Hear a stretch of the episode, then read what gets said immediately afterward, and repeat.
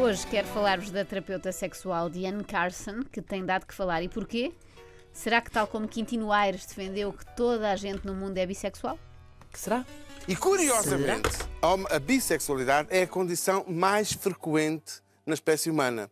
O amor é do coração, não é do pênis nem da vagina, ainda que o sexo esteja ali misturado. E, portanto, tem a ver com os sentimentos, com o afeto, com a ligação, onde nós nos realizamos. E, de facto, aquilo que já há mais, quase 100 anos, nós sabemos, é que cada um de nós se pode realizar, a maioria se pode realizar, quer com homens, quer mulheres.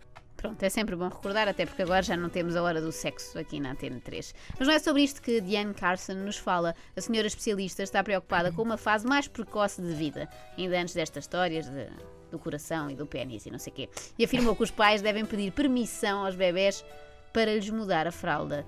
Diz ela que esta é uma nova forma de se criar uma cultura de consentimento que se deve incutir desde os primeiros anos de vida. O quê? Eu vou dar-vos alguns segundos para refletirem sobre isto. uns 3 segundos, vá. Todos, bebê, o bebê dá nos licença. carros, em todo o lado. Já está? Ah, não faz sentido, pois não, não? faz, não faz. Ou sou só eu que sou uma mãe estilo Mussolini? Vou-te mudar a fralda, a bem ou a mal e não há discussão, acabou. Também és assim, Inês? Agora imagina Ou se eu pedir a dois. Pois, Já mas- sabe Deus o que é para eu trocar quando não fugir de mim? Se é, devia-se arranjar um formulário para preencher Sim, sim. e requerer então é eles- a mudança da fralda. Uma têm tabela onde eles questão- a hora que, que queriam que lhes mudassem a fralda. Exato. Eles não sabem assinar, tal como vem no cartão de cidadão, não é? Não consegue assinar. Bom, mas vamos ouvir a senhora especialista a explicar como é que devemos, ao certo, fazer isto. Just about how to set up a culture of consent in their home. So, I'm going to change your nappy now. Is that okay? Of course, the baby's not going to respond, Yes, mum, that's awesome. I'd love to have my nappy changed. But if you leave a space and wait for body language and wait to make eye contact, then you're letting that child know that their response matters.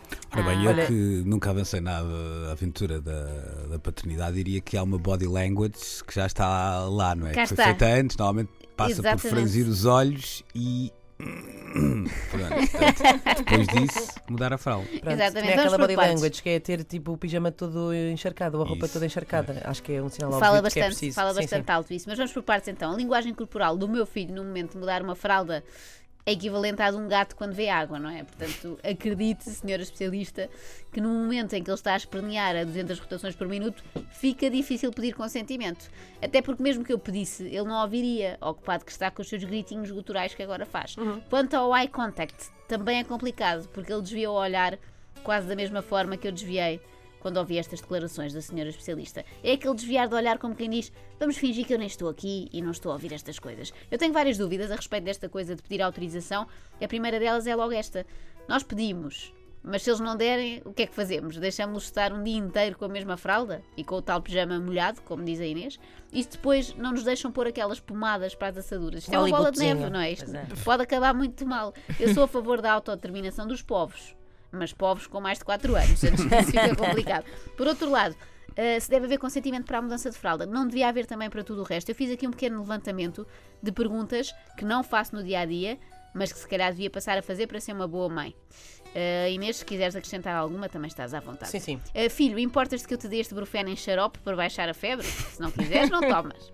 Filho, consentes que a mãe te viste esta camisola às riscas, emprestada pela Inês Lopes Gonçalves, ou não concebes usar roupa em segunda mão? Se não quiseres, a mãe vai à Benetton e compra tudo. Filho, dás permissão à mãe para te dar banho ou só queres voltar a entrar numa banheira em 2023?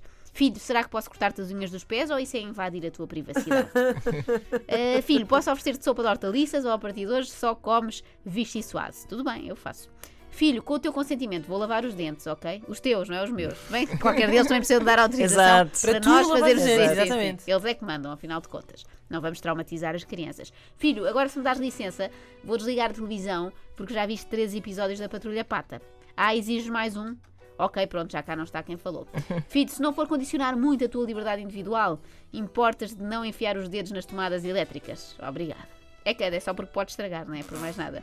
Filho, será que desta vez podes andar de carro na tua cadeirinha, que me custou os olhos da cara? Eu sei que preferes ir no tejadilho a apanhar ar, mas eu não me sinto muito confortável com isso.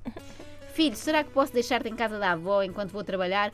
Ou preferes ficar assim num spa de luxo para crianças na companhia das bebés Kardashian? Tudo bem, é só dizer. É só Bebês dizer. Kardashian, assim, com Não é? grandes rabões. Estás a imaginá-las? Não há fralda para fraldas. Não há fralda para bebê Kardashian. Fralda XXL. É certo que podemos fazer todas estas perguntas, mas tendo em conta que eles não vão responder a nada, isso só nos fará parecer malucas. Como se termos uma camisola cheia de nodas de papa e termos trazido por engano uma xuxa no bolso, como aconteceu comigo e com a Inês hoje. É verdade, isto é absolutamente História verdade. verdadeira. Não fosse já suficiente para arruinar a nossa reputação.